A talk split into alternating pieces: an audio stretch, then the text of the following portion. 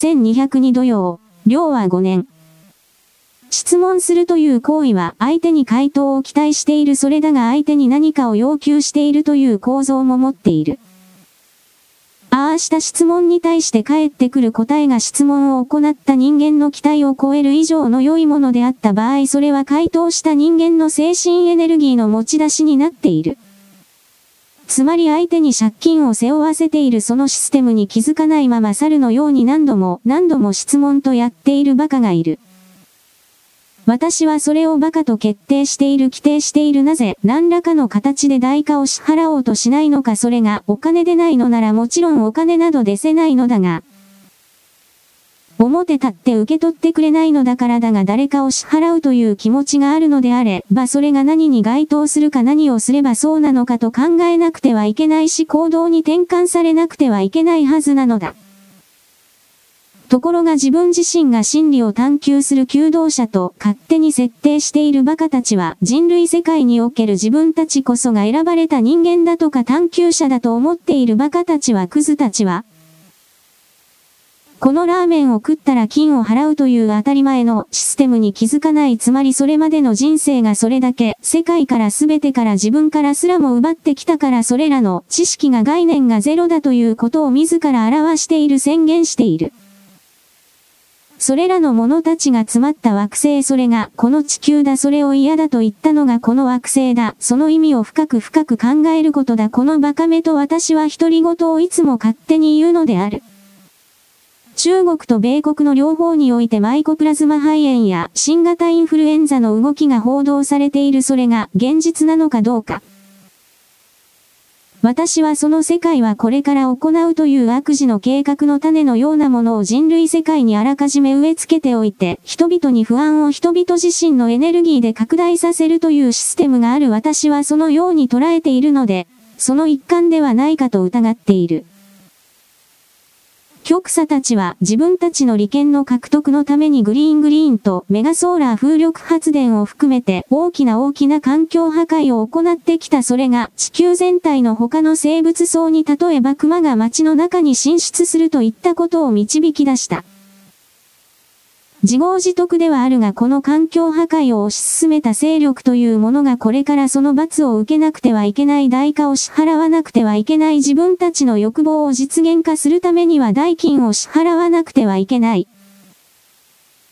それがお金であったり人の命であったりするそうしたことを受けて世界中から極左勢力の力が弱まっているというのは彼ら自身がその代価をお金を支払っているからエネルギーでそして組織の勢力のパワーでと私は取る。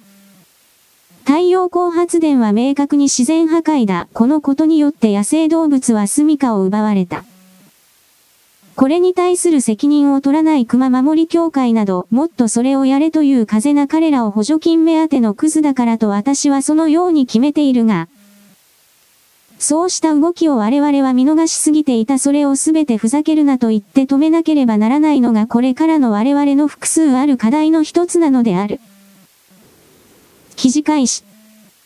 南極大陸の雪原にできた滑走路にボーイング787が着陸した。CNN 米ボーイング社製の旅客機787が研究員ら45人や関連資材12トンを積んで南極へ飛び、表現でできた長さ3000メートル、幅60メートルの滑走路への着陸にこのほど初めて成功した。機内に2通路がある大型機種でもある同期の人員輸送能力は最多で330人。ノースアトランティック航空がお膳立てした今回の飛行は、北欧ノルウェーの極地研究所の特別便。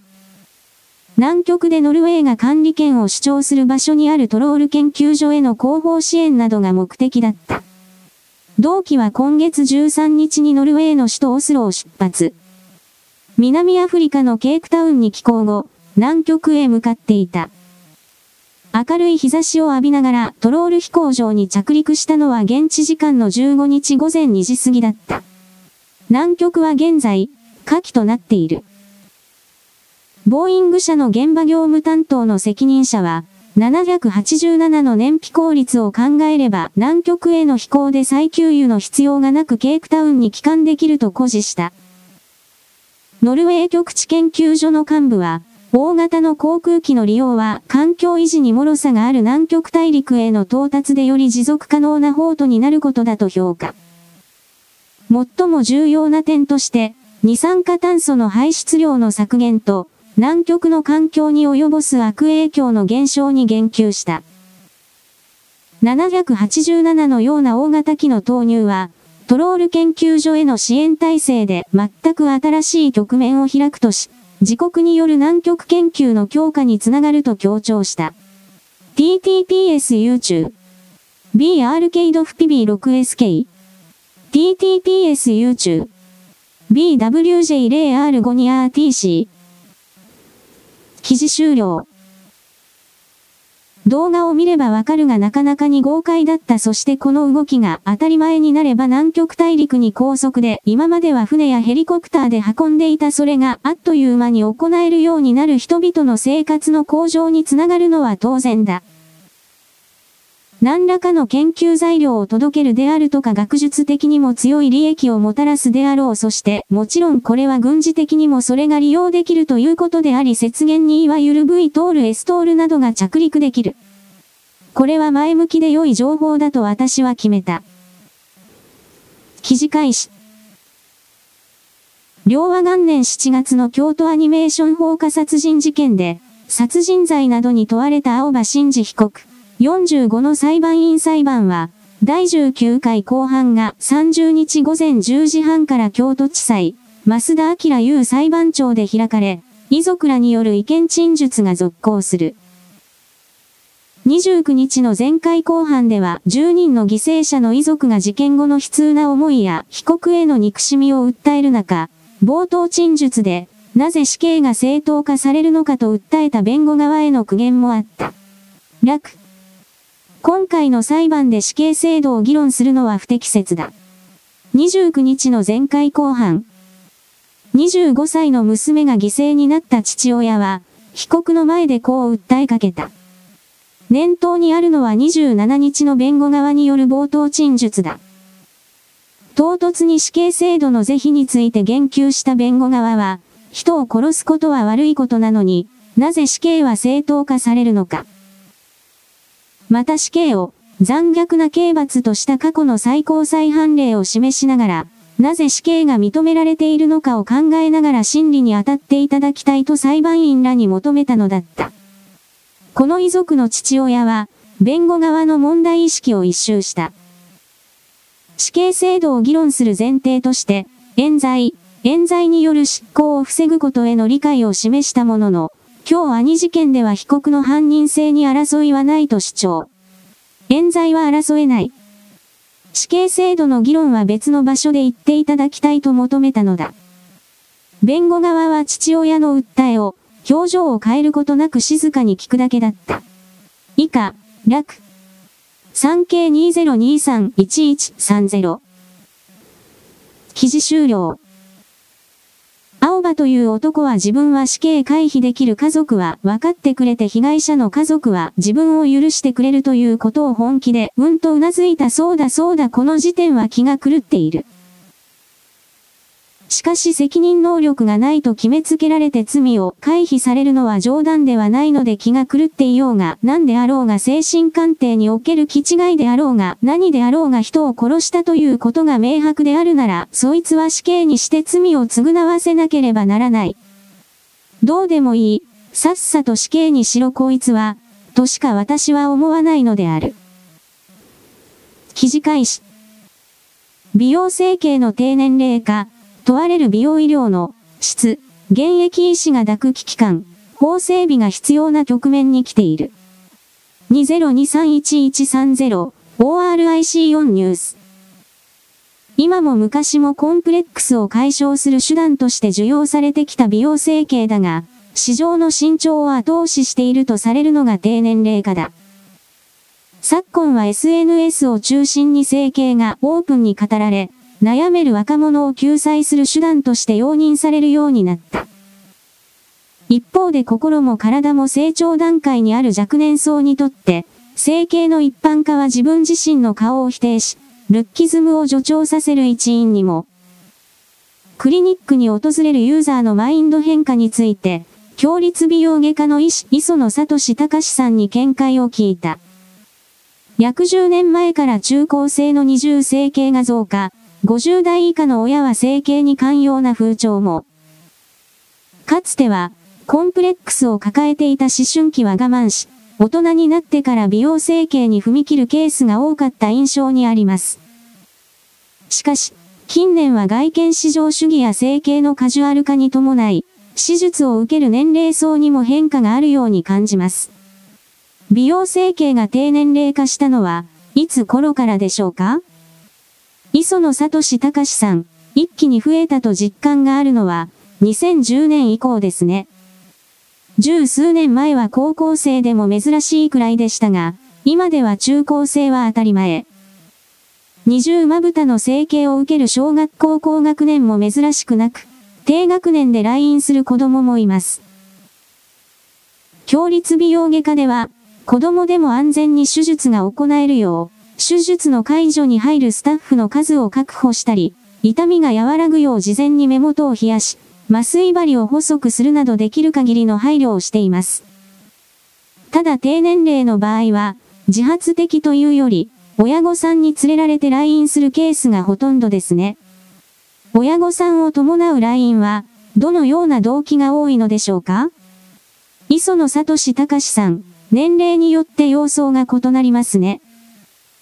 小学校高学年以上の場合は、お子さんがどうしても整形をしたくて、親御さんがしぶしぶついてくるという雰囲気があります。お子さんが合口をしないと外出もできないようになり、ついにはまぶたがかぶれてしまったのを見て、そんなに悩んでいるのだったら、カンマと整形を容認することはよくあるようです。新世代はやはり多少なりとも整形に抵抗感があるのでしょうか？磯野聡隆さん、一昔前のように、親からもらった体を整形するなんて言語道断。という親御さんは、少数派になりました。おおむね50代以下の親御さんからは、あまり抵抗を感じません。やはり若い頃から SNS で整形事情に触れている方々が親世代になっているのでしょう。お母さんご自身が二重整形をされているケースも増えていますし、中には、娘と一緒に私もという方もいます。低年齢の場合、大抵は自発的ではない、怖がる子供の手術を推し進める親も多い。一方で低年齢の場合は、親御さんの意思で来院されるケースが多いのでしょうか？磯野聡隆さん、個人的にはほぼ全てがそうじゃないかという感覚があります。どうも今は、二重まぶた市場主義に変調しているようで、将来、悩んだらかわいそう、可愛くないといじめられるんじゃないのか、自分も若い頃に悩んだからなどと思い詰めているような親御さんも、しばしば見受けられます。記事終了。人間の肉体というものはこの物質が固定化されている世界現象界とも言うのだがそこにおける魂すべてを表している。それを改造するということは本来の人生を踏めなくなるのではないかという強い疑問があるのだが内臓を取ってしまうだとかそういうことだ。この美容整形に関してはどうなのだろうか私は何とも言えない基本的に魂というものはゲノムの配列によって決められているという解釈を取るのならこうした美容整形ごときで大きく運命は変わらないという言い方はある。しかし美容整形をすることによって例えば女どもは収入の高い男を騙すことができるこれもあり得る何とも言われない。ただし自分自身で決めてきた運命を改変するつまり下のレベルの階層で低い次元から上に向かって無理やりに変えるという、この動きというものは基本的にはあまり良い結果を長期的に見てもたらさないのではないかと私は判定している。人類はまだ形状つまり形の持つエネルギーであるとか、その意味を解き明かしていない整形と言われているものは、その部分を分からずに手を入れる解約するものであるからあまりいい結果を生まないのではないかこれが私の見方になっている。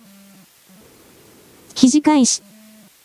万博全体像、国費負担さらに1600億円、シャトルバスルート整備で。スクープ政治速報。毎日新聞2023年11月30日。2025年大阪・関西万博に向け、工事が進む大阪市の人工島、夢州大阪市この花区で2023年11月19日午後2時12分、本社ヘリから。政府は近く示す2025年大阪・関西万博の費用の全体像に、関連インフラ整備費として、会場となる人工島、夢州、夢島と市街地を結ぶシャトルバスのルートとなる阪神高速、淀川左岸線2期整備事業の約2900億円、国費負担約1600億円を含める検討に入った。政府は別に会場建設費などで計1620億円の国費負担があると表明しており、国費負担の大きさに批判が出る可能性がある。淀川左岸線2期整備は大半がトンネル区間で、記事終了。1650億円で済むと思っていたら、さらに1600億円の追加予算がいきなり出てきたこのお金を使って大阪市大阪地域を経済開発する。国民の税金で大阪市だけを富ませるそしてそこに中国人を中心として住まわせるそれらの計画が最初から維新の会にはあったそう見なさざるを得ない。橋下と言われている人物は本当に食わせ者だそしてその周辺も。彼らは中国に朝鮮に完全に魂を売ってしまったのだなと私は怒りを通り越してこいつらを消滅させるにはどうしなくてはいけないのかと冷静に頭を働かせている。大阪万博はもはや中止するべきだ国と約束をしたこれはわかるがこんな状態では規制中がこれだけたかるのであればもうやっていてはいけない。記事開始。令和ポスト。日本政府の移民政策により外国人ギャングがバッコ学校に通わず、働かず、恐喝が日常の移民2世が増加。来歴に関わらず、前科あり、就労意欲のない者を強制送還していかないと国力低下どころか女性子供が住めない国になります。記事終了。このツイートは本当であり実際にたくさんの外国人の集合写真が写っていたしかしそれは写真でしかないので本当にこいつらが徹底的な凶悪犯罪その動きをしているのかどうか私たちはわからない画像だけではわからない。そいつらに直接会ってそいつらの動きを見なければ理解できないだがその上で私は言うここは日本だ私たちは日本人だ圧倒的数を持っている。こうしたグレン隊は10人ぐらいでチームを組んでいるでは、その周りを50人100人で取り囲んで、遠くから遺失物を投げて殺してしまえば良い彼らが日本に対して反対行くは行動を取り奪い犯し殺し続けるというのであればそれは日本社会にとって必要ない。殺してしまわなくてはいけないそうしたことの冷酷な判断をあなたは逃げてきたしかしこれからはそれをやらなければどうにもならなくなるということ私は一方的にいつも勝手に言う。記事開始。分析会社のアンピアアナリシスが21日に発表したレポートによると、2024年には世界の有料テレビ普及率が初めて減少する見通しだという。アンピアによる予測によれば、有料テレビ普及率は2023年第4四半期の60.3%がピークとなり、その後の2024年からは低下傾向で、2028年末までに約4%ほど低下すると予測されている、アンピアアナリシスレポート。減少は南北アメリカ大陸が主な要因とされる。特に北米では有料テレビ普及率が2009年の84%という高い水準だったのに対し、2023年には45%とほぼ半減している。この減少の理由としては、現在の有料テレビが月額90ドルと高額化していること、顧客のテレビ離れ、そして成熟したスボディ市場との競争の組み合わせによって引き起こされているとしている。以下、楽、ヤフー1129。記事終了。この有料テレビという概念はおそらくケーブルテレビのことなのだろうなと思うがネットもどうせ同じような運命をたどる90ドルに対してネットのそうした配信は多少は安いけれどだんだんと人々にとって負担になってきてる。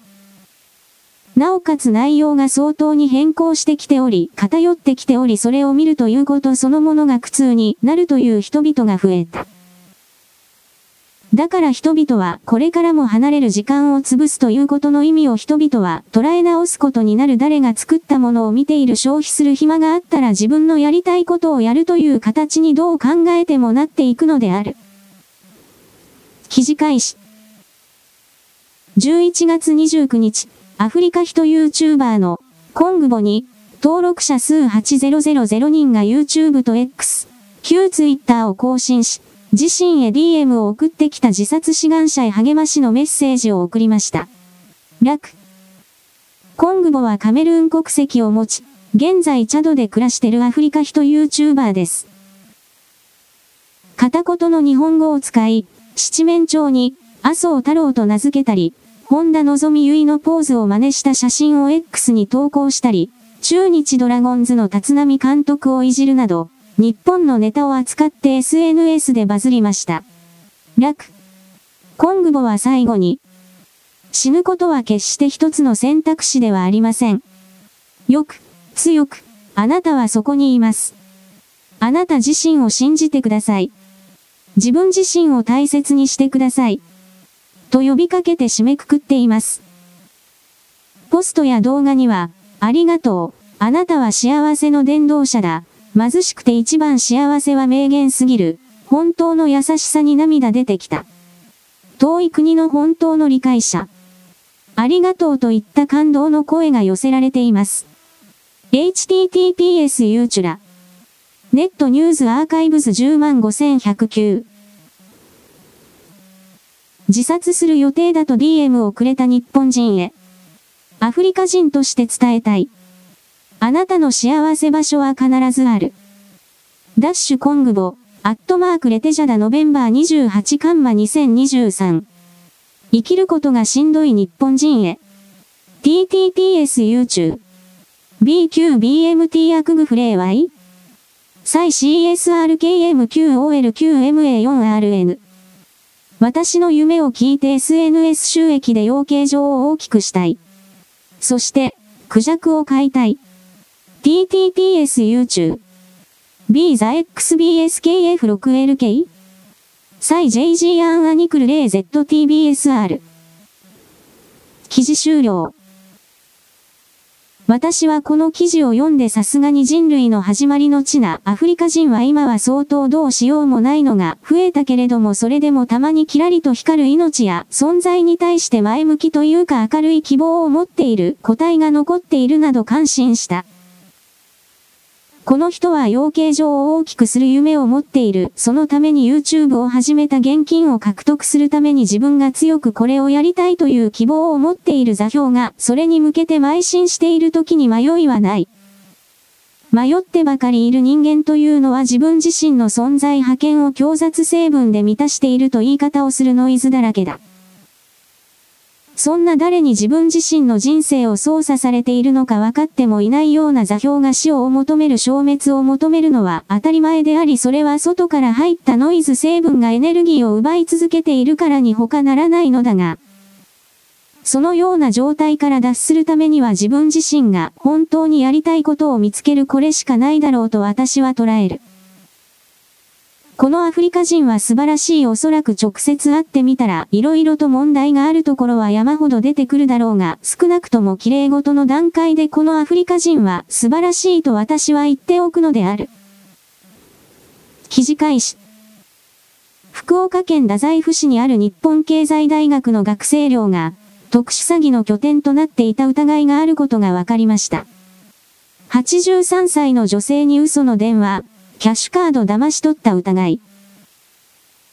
日本経済大学に通う男子学生と19歳の無職の男は、今年10月、福岡市南区に住む83歳の女性の自宅に嘘の電話をかけ、キャッシュカードを騙し取った疑いで11月30日逮捕されました。日本経済大学の同級生の男ら二人も関与か。警察によりますと、この事件には別の詐欺未遂事件ですでに逮捕されている日本経済大学の同級生の男ら二人も関与しているということです。学生寮の部屋に集まり詐欺の計画か。その後の警察への取材で、4人が今回逮捕された男子学生が住む日本経済大学の学生寮の部屋に集まり、詐欺の計画について話し合っていたとみられることが分かりました。警察は、4人が他に少なくとも4件の詐欺事件に関与しているとみて捜査しています。RKB2023121 記事終了。これらの連中が自分がない存在だということがよくわかる自分自身のゼロから考えて何かを構築したこのように作った人を騙した。きっとそんなものではないだろうネットの中にあるような言葉にそそのかされてその通りに動いてみた大体はそんなところだろう。ただそれが今回は犯罪に関連することだったということに過ぎないこれからさらにそのような再生リピートするだけの人間が増える日本は急速にエネルギーが戻ってきているとはいえそれでもその状態で自らエネルギーを差し出しているような愚かな座標がいくつも残っているからだ。記事開始。在中国日本大使館は30日、中国北部を中心に流行する肺炎などの呼吸器疾患をめぐり、子供の場合は重症化の恐れがあるとして、早急に医療機関を受診するよう進めると在留法人に注意喚起した。マスク着用や手洗いといった基本的な感染対策に努めるよう促した。以下、楽。共同2023-1130。264名もなき国民の声2023年12月2日、土。中国はよく SARS コブ2を見つけたよな。感染者らしき人の肺に溜まった。いろんな細胞が混ざった体液から探したんだろ。一つの細胞の DNA でさえ何万機と並んでるのに。その中から未知の RNA を特定ってどうやったんだ？265名もなき国民の声2023年12月2日、土。264。もともとある軍用 DB とミラー照合した。それ以外考えられない。記事終了。中国はマイコプラズマ肺炎が流行っているとやらのこの設定のもとで COVID-2 の遺伝解析を発見した、見つけたなどという発表したつまりそれは米国に対する脅しであり新しいウイルス生物兵器を我々はもう完成したというメッセージになっている。または嘘かもしれないただこの遺伝配列に関しては、ランセットを含める科学雑誌には発表されているらしいとはいう私は、まだ見ていないいずれにせよこの2ちゃんの書き込みにあるように例から見つけられるわけがない自分たちが開発していたウイルスなのだからそれらの配列はもうすでに分かっておりそれとミラー照合した鏡合わせをしたただそれだけだ。中国は再びやる確実にやるだろうそれが今から4。5年後の2027年前という考え方私たちは絶対に忘れてはならない。記事開始。自民、公明、国民民主3党の政調会長は30日、ガソリン税の一部を軽減するトリガー条項の凍結解除について国会内で協議し、この問題を年内の自民、公明両党の税制調査会、税調の議題としないことを確認した。3党の実務担当者を決定した上で、来週にも改めて協議する。与党内では12月中旬に決定する税制改正大綱に向けて税調議論が山場を迎えている。3党協議後、自民の萩生田光一政調会長は記者団に、税調に追加で議案を出すことは混乱を招くだけなので、今年の税制改正の話題にするつもりはないと説明。ガソリン価格の激変緩和措置の継続についても、今こういう制度をやっているのは日本ぐらいだ。脱炭素などを考えれば、ある程度金額的に国民に慣れていただくことも必要ではないかと慎重な考えを示した。以下、楽。毎日2023-1130。今後は実務者レベルで具体的な協議をすることで一致し、発動した場合の影響も踏まえ検討を進める。一方、自民党の萩生田政調会長は、記者団に対し、税制の党内議論に混乱をきたすとして、12月に決定する2024年度の税制改正大綱には盛り込まない考えを示した。FNN2023121 記事終了。前原さんナンバー2が抜けていたので玉木さんとその支持者堂々と自民党の中に合体することが可能になった。連合は建前上は自民党に反対する的なことをやっているが親方日の丸的な流れになれば安泰なのだから正直言えば、この玉木さんの動きというものは連合の後押しによるものと私は捉える。彼は自分のない人だから彼自身の考えで何かをやっていると思えるものなどただの一つもないと判定するので結局のところ自民党としては内部に育ちすぎた公明党という癌を取り除くために国民党という別のパワーを必要としていると考えるのである。記事開始。隣国の7割が自国領、ベネズエラ、ガイアナと対立、南米。強権姿勢を強める南米ベネズエラの反米サハマドゥロ政権が、隣のオグニガイアナの国土の約7割を占める地域を自国領と主張し、12月3日の国民投票を通じ、奪還に向けた機運を高めようとしている。反発するガイアナは国際司法裁判所、ICJ に対し投票差し止めなど暫定措置を求め、米国との軍事協力も模索。双方は一歩も譲らない姿勢だ。ベネズエラが領有権を訴えているのは、16万平方キロに及ぶ、エセキボ地域。1899年の国際仲裁裁定で当時英領だったガイアナの領土と認められたが、ベネズエラは仲裁には不正があったとして無効を主張している。ヤフー。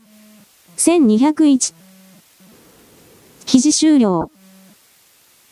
こうしためちゃくちゃな愛国の動きをしなくてはいけないということはベネズエラのマドゥールと言われる泥棒が私はこの言葉を使うけれど明確に国民から嫌われてきているということの表れだ。愛国を乱発する人というのは経済政策が例という場合が全てでありベネズエラはご承知の通り経済難民を米国に輸出している犯罪大国ここまで決めつけてもあんまり間違っていない。そうしたことを踏まえてベネズエラはこれだけの強気に出るということはもちろん中国に軍事的に協力してもらうという裏合意があるからと私は見なさざるを得ないので。実際にそれが起こると私は決めつけてはいないが中国が大きく手を貸すということが明らかになった時点で米国は本気で中国に対する攻撃の手を見せざるを得ないとなっていく。果たして中国はそこまでの度胸が現時点の経済の苦境においてあるだろうかなどということ私はいろいろと考える。記事開始。中国の経済制裁に対するリトアニアのコメント。経済に打撃。ああ受けたよ。でも本件で一国に貿易を依存させるリスクとサプライチェーンの多角化を学んだからむしろ勉強になったよ。Y。さすがカンリトアニア。ダメージは受けたが学んだお釣りの方が大きいと語る姿に、女だったら惚れてるわ、エミ。ダッシュ台湾市。JP、アットマークフォーモザンヒストリーノベンバー30カンマ2023。中国の屈辱。台湾代表部を認めたオグニリトアニアへの経済制裁を解除。台北ではなく、台湾代表部を認めたリトアニアに経済報復緩和2年を経て撤回。台湾との協力を強化した欧州国リトアニアに対して全方位的に加えられていた中国の経済制裁が2年ぶりに解かれた。人口280万人の小国が14億の大国との神経戦で全く押されない様子を見せつけ、中国のプライドに少なからぬ傷を負わせたという評価がなされている。著重ノンライン。1201。記事終了。本来の中国ならまだ経済制裁は続くはずだにも、かかわらず2年間でこれが解除されたということは、リトアニアのこの動きがヨーロッパ全域に広がる可能性があったということ。まずバルト三国が追随しその後で東欧特にポーランドあたりが追随する可能性があったということ。なぜかといえば中国はロシアに徹底的に肩入れをしていてそしてそれをロシアを敵国と見る特に東ヨーロッパがどう思っているのかを考えるとリトアニアに対する制裁はロシアを利するものだとなりそしてそれは中国に対するアンチの動きとなって全体を範疇を動かす可能性があったから私はそのように捉えている。記事開始。しじみが取れないですから、漁に行っても燃料ばかり使って漁獲が上がらない。琵琶湖特産の瀬田しじみ、これからが美味しい季節なのですが、漁師は不安を募らせています。取材藤枝のぞみ音。水位が下がってくると、水を下流に流せない。水が動かなくなってしまうから栄養分が供給されない。瀬田町漁業協同組合吉田守組合長。今年の秋から琵琶湖の水位が下がり続けています。水位が低下すると湖の底にある藻がスクリューに絡まり、船で通れない場所も出てくるため、漁には打撃となると言います。実際、琵琶湖ではいつもは歩いていくことができない島が、水が引いて、道が現れ、陸続きとなっている場所もあります。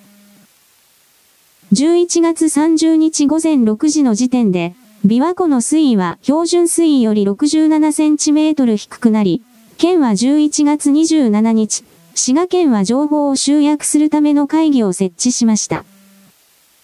三勝木知事は、このペースで続くと、さらに低下が進み年末年始にかけて取水制限の検討をしなければいけないとの見通しを示しました。水不足は琵琶湖だけでなく、近畿の他の場所でも懸念されています。兵庫県川西市にある稲川流域の一倉ダムや、京都府南丹市にある桂川流域の日吉ダムでは、貯水率が低下した影響で、11月から取水制限を始めました。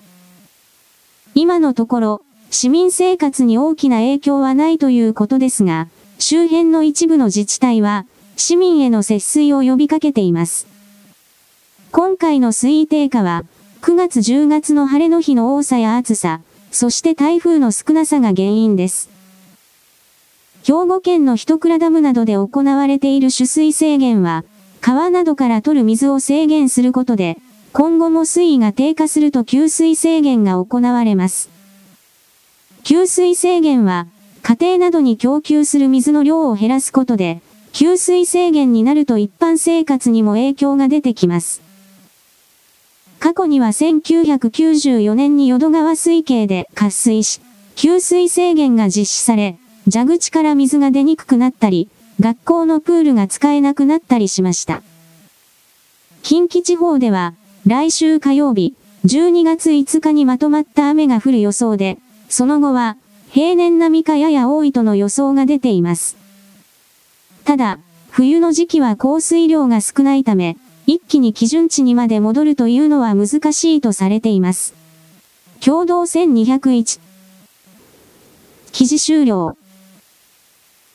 この状態がずっと続くのはもちろん良くない春以降においても猛暑の前触れとして暑い日が続き雨が降らない梅雨がほとんど来ないとなってくると近畿圏ののみ水が絶滅に向かう給水車が出ても間に合わなくなる。琵琶湖の一つにどれだけの人々が水道を頼っているのかということを簡単に調べるとこの事態は正直大分深刻だと言わざるを得ない地球環境が変わると人間はこれほど脆いものかということ私は今更だが驚きをもってこの記事を読み返した。記事開始。兄弟の軽音楽部の仲間の集まりがあったので、近況報告代わりに、こんな本を書いたと ALPS 水海洋排水12の嘘を持参したのですが、誰一人、出版おめでとうの一言も言わなかった。手に取ってみようともしなかった。ガン虫でした。無礼すぎて不快なだけでなく、無関心ぶりに呆れました。ダッシュカラス火曜、うがや行動、アットマークユーゲアノベンバー30カンマ2023。記事終了。基本的に兄弟の99%はまともな人だ残り1%またそれ以下こうした気の違った人物が時々発生する今回のアルクス処理水について嘘などないこの記者というのは自分が正しいということを他人に認めてもらうことで自らの権威と縁を満たそうとしている。そのような愚かな知的生物ではない知恵遅れに対してまともな兄弟性がそっぽを向くというか汚いものでも見るような目でそして無視をするのは当たり前だ。記事開始。日本の公安がクルド労働者党、PKK をテロリストから除外したことを各国報道。トルコ議会はすでに非難し始めています。トルコメディア。今年1月17日に公式サイトに掲載したアーカイブでは、PKK は、世界の主要テロ組織武装集団の概要というタイトルで、主要な国際テロ組織のカテゴリーに分類されていた。テレビでも報道。ロシアメディア、スプートニク。トルコ大国民議会総会では、各グループの副議長が議場に立ち、一部は日本の PKK テロリスト解除に非難の声を上げた。我々は、日本当局のこの誤った決定を非難し、早急にこの過ちから立ち返るべきであると望む。と表明したい。我々は、日本政府が40年以上にわたって3万人以上の同胞を殺害してきた赤ん坊殺しのテロ組織である PKK と距離を置き、トルコと日本の関係が健全であり続けることを望む。少なくとも公安調査庁は経緯を発表すべきです。すでに国際問題化していますよ。これに関連しているかは不明ですが、トルコ政府はクルド PKK のオーストラリア、日本、欧州諸国に拠点を置く20の組織と62人の現地資産を凍結しました。今週水曜日のトルコ官報に掲載された決定で明らかに、リストにはドイツ3団体、スイス3団体、オーストラリア、イタリア、日本が各2団体。日本の2団体には例の日本クルド議員連盟と活動している日本クルド文化協会が含まれていました。日本の公安がクルド労働者党、PKK をテロリストから除外したことを各国報道。トルコ議会はすでに非難し始めています。トルコメディア。ダッシュメイ。アットマーク2022ミーメイ3ディセンバー1カンマ2023。これに関連しているかは不明ですが、トルコ政府はクルド PKK のオーストラリア、日本、欧州諸国に拠点を置く20の組織と62人の現地資産を凍結しました。今週水曜日のトルコ官報に掲載された決定で明らかに、リストにはドイツ3団体、スイス3団体、オーストラリア、イタリア、日本が各2団体。ダッシュメイ、アットマーク2022ミーメイ3ディセンバー1カンマ2023。公安調査庁の HP で閲覧できた国際テロリズム要覧2023が、様々なテロ団体の情報をさみだれ式に削除した上、とうとう、現在閲覧を一時停止となりました。ダッシュ小坂英二、荒川区議会議員、日本保守党、アットマーク小坂維持ノベンバー30カンマ2023。公安調査庁の公式な説明が待たれますね。圧力があったのかな。ダッシュリボン、アットマークリボン1億9196万6001ディセンバー1カンマ2023。すごい時代ですね。あっという間に海外から非難される、エミ情報伝達の即作用。ホームページには、一時停止の文字すら、ない状態です。14時時点。ダッシュ KJ3 愛国麗しの国日本、アットマーク英語級日本 KJ ディセンバー1カンマ2023。そりゃあ避難するわ。ダッシュ陽介、アットマーク GSJPC ディセンバー1カンマ2023。記事終了。日本クルド議員連盟と活動している日本クルド文化協会カンマカンマこれらの単語に関しては過去に何度も記事で取り上げたことがあるので目にした人もいるだろう。日本の中でクルドの人権を守ると称してやっている彼らがクルド政府からすればテロリストを擁護する連中にしか見えていないということ。そして過去にこのクルド議員連盟だったか、何かからもう一つの団体があったと思うがこれがたくさん人が抜けてそして消えてしまった事実上。それはこれらの動きをおそらく予見していたからという言い方をせざるを得ない公安は、この発表があって24時間以上経過したにもかかわらず何の事情説明もしていない。トルコという国家が高々日本に逃げてきている3000人程度の民族弾圧のためにこうしたテロリスト指定を行うわけがないこの3000人の中には明確に PKK テロリストトルコの国民を爆弾テロなどを含めてたくさん殺したい奴ら本人及びその関係者親族が確実にいるからだ。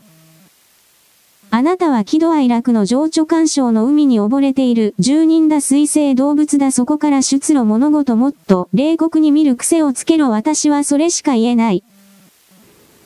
記事開始。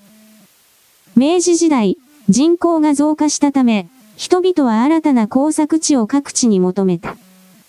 千葉県でも当時未利用だった大地に活路を求めたが、水がなかった。西洋の技術で水を飛行にもコスト的に無理。そこで、日本古来の水車技術を魔改造し、数十メートルの高さへ水を汲み上げる水車が開発された。それが藤原式用水機だ。ダッシュ新潟桜アットマーク小話する人、アットマークモンキーアクロスノベンバー30カンマ2023。発明したのは藤原次郎吉。現在の大阪府泉佐野市に生まれた彼は、大工の父から技術を受け継ぎ、17歳の時にもみすり機を発明、その後も木工で次々と農業機械を開発していた。明治10年に第1回内国博覧会に発明品を出品し、高い技術力を示すと、現在の千葉県いすみ市から声がかかる。水車を作ってくれ。当時の千葉県内は未利用の大地が多く、川底から水流だけで水を汲み上げる用水機は瞬く間に房総半島に広がった。水車そのものの技術力もさることながら、設置する場所ごとに形を変え、改良を重ね、彼自身も千葉県に移り住んだ。千葉で培った技術は群馬や熊本など他の地域でも活かされ、特許も取得した。藤原式用水機は時代と時代をつなぐ役割を果たして役割を終える。明治から大正、昭和に移るにつれ、ポンプなどの近代技術が普及し、取って代わられたからだ。彼が作った水車はすでに現存しないが、千葉県市原市には実物大の模型が彼の栄光を称えるようにそびえている新潟桜の小話その415。写真1スレ目は木更津市郷土博物館金の鈴より、筆写撮影 httpst。高アブ WCWXFLTL。2スレ目は国会図書館。4スレ目は市原歴史博物館よりお借りしました。以下、参考文献。機密アーカイブス機密市藤原式用水車、平成17年度記録集第3編。ダッシュ新潟桜アットマーク小話する人、アットマークモンキーアクロスノベンバー30カンマ2023。小さいバケットを連結して上まで上げるのか。水量と勢いがないと動かんな。相当研究実践しないと作れぬ。ダッシュ右、アットマークミジンコ123ノベンバー30カンマ2023。本流に席を設置して支流を設けてって感じで作ってたみたいですね。水流とかも各地で違うので、全部ワンオフってのにロマンを感じますね。ダッシュ新潟桜アットマーク小話する人、アットマークモンキーアクロスノベンバー30カンマ2023。下の水車に幅を持たせて駆動力を確保して上の水車を回してる。ノー筋ではあるが、これ設計と施工死ぬほど面倒くさそう。トラス構造でもないのにどうやって強度確保してんだこれ。ダッシュハバネロ、アットマークタウガラシ25ノベンバー30カンマ2023。現存していれば分解3に。ダッシュのヨスケ、プロヤスリスト、アットマークのジュークおもらしディセンバー1カンマ2023。あえて万博で復活させたら驚く。横浜の花博で展示してほしいな。ダッシュ1333アットマーク、CV 大塚夫、アットマーク 1703SHF ディセンバー1カンマ2023。同時期の井戸の掘削技術である、上総堀も千葉県で発明されたことを合わせると、千葉県中南部に広がる大地では水によほど困っていたのだろうなと思う。ダッシュ笠田竜太アットマークガンダリウム合金担当、アットマークメーター4フュージョンディセンバー1カンマ2023。上総堀もそうだけど、千葉県民の水に対する執着とアイデア、技術力がすごい。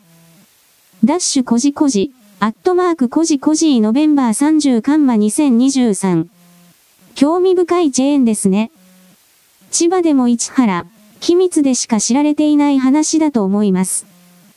春の短期間に駆動するとしても、メンテに苦労しただろうな。富津市関尻では、今のマザー牧場から港川の下をくぐる逆採本式水路で第一に用水していた、という話を聞いたこともあり、利水の重要性を伺わせます。ダッシュ増本照樹、アットマークタイドウォッチャーノベンバー30カンマ2023。記事終了。この藤原式用水器の画像などを見て簡単な解説を読んで私は本当に感心した。人間は必要とあれば物のない時代においても必死になって何かを考えてこれを発明するということ物質化するということを直接に見た。私たちはこれから人の少なくなる世界においてそうした状況に放り出される残らず残された少ない人々が嘆き悲しんで喜怒哀楽の海に溺れている間に野生動物を含める全てが人類全体の周囲を囲む包囲する。そうしたものを打ち破っていくためには人間の英知知恵そしてそれを伴う実行力だそうしたことをこの用水機は明らかにしている。記事開始。タック5338万1100に。中国各地で小児の感染性呼吸器疾患が急増中。天津の病院では救急患者が、1日で1.3万人を超え過去最高に。マニーポスト。JP。午後7時19分2023年11月29日。98名もなき国民の声2023年11月30日。期。首一オート州。重要な見解が出てきた。一部研究では、新型コロナ感染後に、免疫機能不全を引き起こす可能性があることを示唆しており、これがパンデミック以降、溶連菌やマイコプラズマなどの他の感染症の予想外の増加を説明している可能性がある。コロナ感染後の免疫の変化が、多感染症の流行に関与している可能性。午後7時4分2023年11月28日。出展。セコンバーセーション。コム。How early should we be about the プニューモーニアアウトブレイクインチナ中国での肺炎マイコプラズマの流行に関して、シドニーのカービー研究所の研究者による見解。以前から、日本の指揮者からも、新型コロナ感染後の免疫などの変化により、他の感染症の蔓延に影響し得る可能性について、指摘はあったが、海外の専門家もそれを指摘。99名もなき国民の声2023年11月30日、期。再計。共生する微生物への暴露は、幼児の初期の免疫システムの発達にとって重要。だが幼児期に病原性ウイルスに感染すると、それが破壊される可能性。免疫システムは筋肉のようなものでなく、子供が病原性ウイルスに感染すると、将来のために強化されるのではなく、むしろ弱る。101名もなき国民の声2023年11月30日、期。タイガーホワイトカット。免疫窃盗の結果でしょうか。カープディーム0820。エピデミオロジカルアラートインベーサイブディジーズ。コーズドバイストレクト国市オブグループ A28 ノベンバー2023。PAHO は、アルゼンチンにおいて、新重ね性 A 群溶血性連鎖球菌感染症が大幅に増加し、643人の感染者と93人の死亡者が報告され、その多くが16歳未満の小児であることから、注意を喚起している。このアラートは、欧州とウルグアイにおける、同様の増加に続く流行である。アルゼンチンでは、特に毒性の強い菌種を監視している。PAHO は、この地域の国々に対し、ゲノムの監視を含む疾病サーベイランスを強化し、早期診断と早期治療に重点を置くよう勧告している。午前8時4分2023年11月30日。103名もなき国民の声2023年11月30日。期。どこの国でも子供の感染症が大変なことになっている。アンガママーケット。オランダでも54歳の正体不明の肺炎が急増しており、11月第3週には1週間で25%増加。去年の小児肺炎の5倍以上に増えており、15-24歳の肺炎も異常に多いという記事。オランダでは原因はまだ特定されていない。 Mysterious pneumonia cases in Europe increase 25% dash。China opens clinics to deal with growing surge。セメッセンジャー。コム。午後9時16分2023年11月29日。タック5338万1100に。デンマーク、マイコプラズマ肺炎エピデミックを発表。デンマークのスタテンス結成研究所、SSI は本日、マイコプラズマ肺炎の感染が流行レベルに達しており、夏から増加が始まったが、過去5週間で、大幅に増加したと発表した。 CIDRAP、umn、edu、Denmark reports mycoplasma pneumonia epidemic。午前8時41分2023年11月30日。129名もなき国民の声2023年11月30日木19時12分58秒 13IDO2SDT-PR0 私たちは今間違いなく新型コロナウイルス感染症が引き起こす免疫機能不全の広範な影響を誰もが目にし始めるというパンデミックの段階に入っています。ターン。1グドターン。We are now definitely into the stage of the pandemic where everyone is starting to see the widespread effects of immune dysfunction that COVID infection causes 午後9時57分2023年11月28日132名もなき国民の声2023年11月30日、日。中国は3度目の陽性反応を示す人の症例が、急速に増加、白い肺が戻ってきたと報告している。TTPS YouTube BDQXJ9X90 サイ T8 ヤブ Z4P8B25 アングク中国マイコプラズマ肺炎で小児科パンク薬剤耐性も深刻化。アシューチナスタティスティックス。コム。2023年10月20日。記事終了。情報が発送しているな基本的には武漢肺炎にかかって、その後でワクチンを打った人がこれらのマイコプラズマであるとか、新型インフルエンザと称するような病気にかかっている、つまり普通の病気にかかってその症状を悪化させているおそらくそういう風にとっていいだろう。武漢肺炎にかかって自然治癒した人少数であるが必ずいるそれらはこれらにカウントされていない今の人間の言論世界ではそういう人はいないことになっている。だから情報の読み方を相当に注意して読まなければ簡単に騙される5月にはパンデミック上皇が人間の騙しが控えているあなたはそれに打ち勝つ見破らなければならないのだ。環境関連においてこれを大きく既存する行為というのは、その魂の座標を落下せしめる。と一応そのように規定して、だが巷の環境過激論者たちはどうかというと、自らの考えに他者を従わせる行為をやっている。ので、これは支配とコントロールの領域に所属しており、到底彼らのありようが認められる何か、とは判定できない。環境問題なんとか集団というのは、いわゆる左派に該当するが、結局はこれらの連中はメガソーラーを含める環境破壊を大々的に今でもやっている。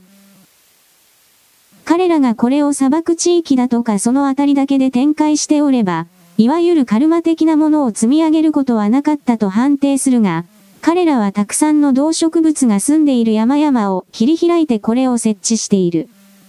多くの生き物の生活環境を強奪している。そして彼らに対価を支払っていない。それらの悪影響で熊を含める野生動物が人間社会を既存し始めている。そして左派勢力は中国をも含めてそれらの勢力を大きく減退させている。それはこうした環境破壊に対してのそして他者人間に対しての支配コントロールを仕掛けたことにおける代金の支払い請求が起きているから、と私は捉える。金で請求できないのなら、それこそ思念、それこそ精神エネルギー的な何か、で支払ってもらう。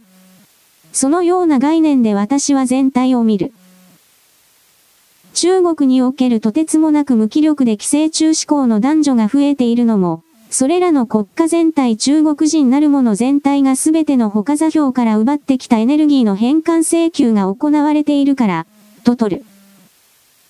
それらの代金の支払いの動きが正常なエネルギーの、その同一次元における還流の形になり、それこそがその領域を維持させている源泉だという見方を私は現時点取る。払うもん払え。終了。